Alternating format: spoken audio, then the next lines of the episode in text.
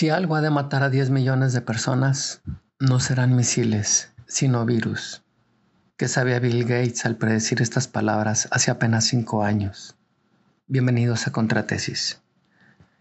La creación artificial de un virus que se aloja en el cuerpo humano, que muta y degrada rápidamente el sistema respiratorio, está causando una verdadera parálisis mundial. Casi todos los países del globo han sometido a sus habitantes a una cuarentena que limita el contacto con otras personas y por ende reduce drásticamente la actividad económica. Y si alguien creía que ya estamos superando la crisis de salud, está equivocado. La exponencialidad de casos que vienen en los próximos meses será peor, mucho peor. Más contagios, más enfermos, más muertes. Cierto es que la humanidad ha enfrentado muchas pandemias y cabe decir siempre las hemos vencido. Sin embargo, esta tiene características diferentes. En realidad no es un problema de salud, sino de tiempos.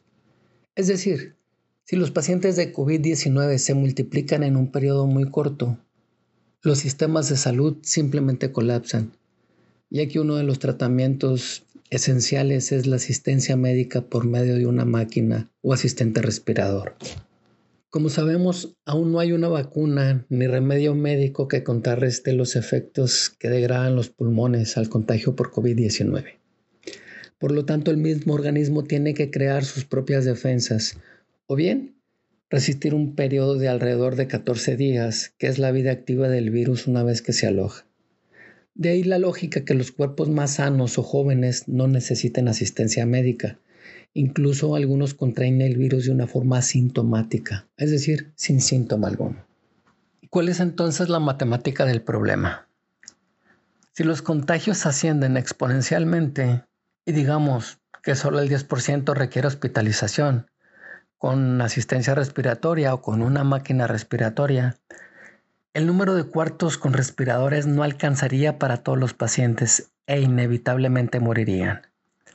Es por ello que el retraso de los contagios es vital y se tiene que evitar al máximo para poder administrar los tiempos de asistencia respiratoria.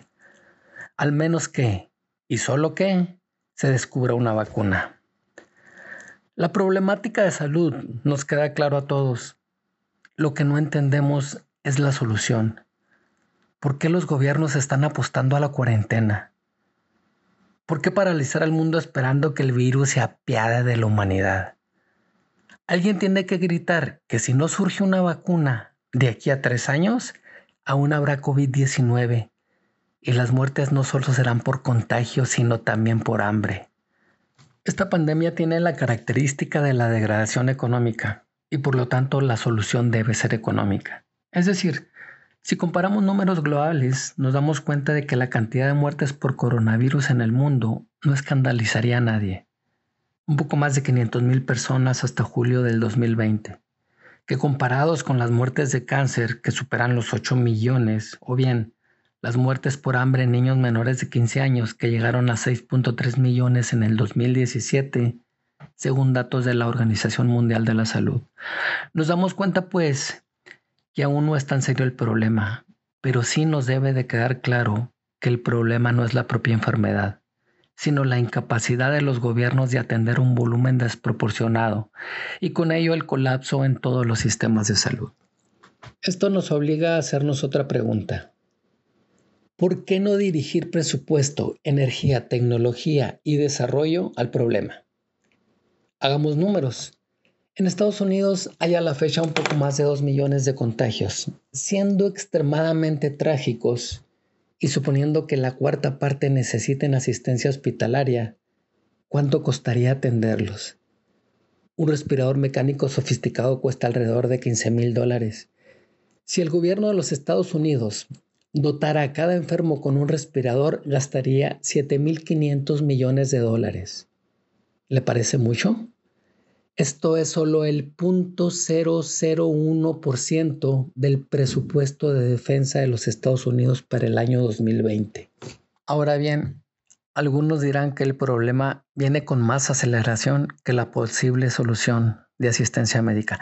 Es decir, que se tardarían más en producir, acondicionar e implementar aparatos con su debida infraestructura a que llegue una vacuna o bien que la mayoría de las personas creen sus propios anticuerpos de defensa. Puede ser. Sin embargo, la paralización económica mundial tiene un efecto multiplicador negativo. Esto es, a menos trabajadores es igual a menos ingresos personales. A menos ingresos personales es igual a menos consumo.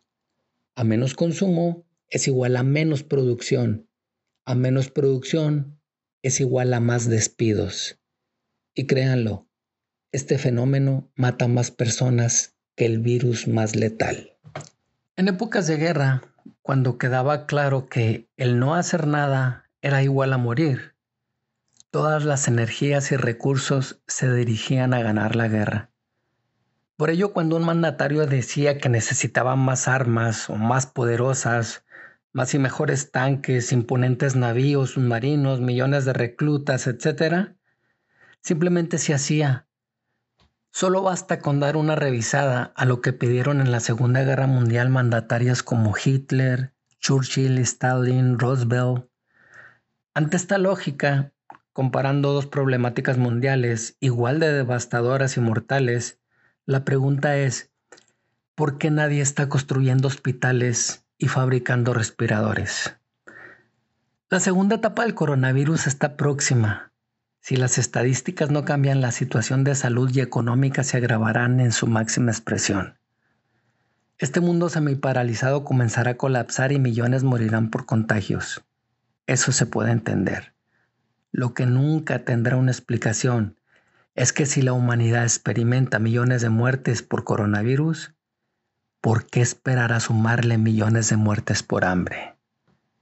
Muchas gracias por escucharnos. Esto es Contratesis. Detrás de audios agradezco la colaboración y creatividad de Karina Ibarra. Yo soy Gabriel Castañón y los espero en el siguiente podcast.